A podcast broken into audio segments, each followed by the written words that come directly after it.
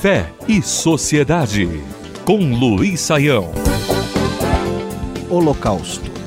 O século XX foi marcado pelo grande progresso humano.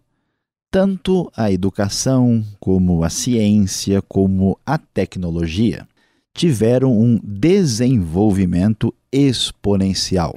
Aqueles que viveram no início do século e tiveram a oportunidade de passar dos 70 e 80 anos de idade contam histórias impressionantes de como a sua vida pôde observar de perto o desenvolvimento científico e tecnológico da humanidade.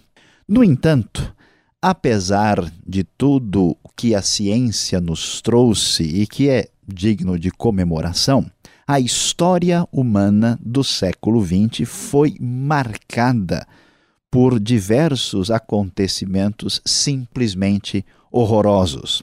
Diversos genocídios sem igual tiveram espaço no meio de uma sociedade supostamente educada, marcada por muita intelectualidade e progresso científico.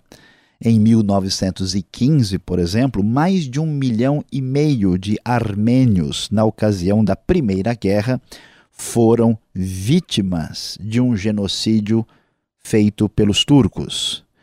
Os ucranianos, que viveram de 1932 a 1933, viram mais de 2 milhões dos seus concidadãos desaparecerem no momento de fome que foi provocada naquele país no momento difícil da sua história. É bem conhecido de todos que, debaixo da perseguição nazista entre os anos de 1940 a 1945, estima-se que cerca de 6 milhões de judeus foram brutalmente assassinados pelo regime de Hitler.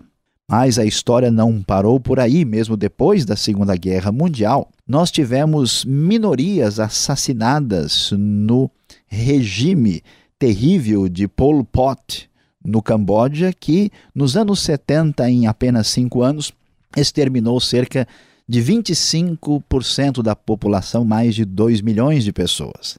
E mais recentemente, minorias do Kosovo, chegando a cerca de 300 mil nos anos 90, os famosos Tutsis, que chegaram a quase um milhão de mortos em Ruanda, num conflito tribal com os Hutus, a outra tribo que predominava no país, e sem falar no extermínio dos grupos não árabes de Darfur, na região do Sudão, já chegando ao início do século XXI.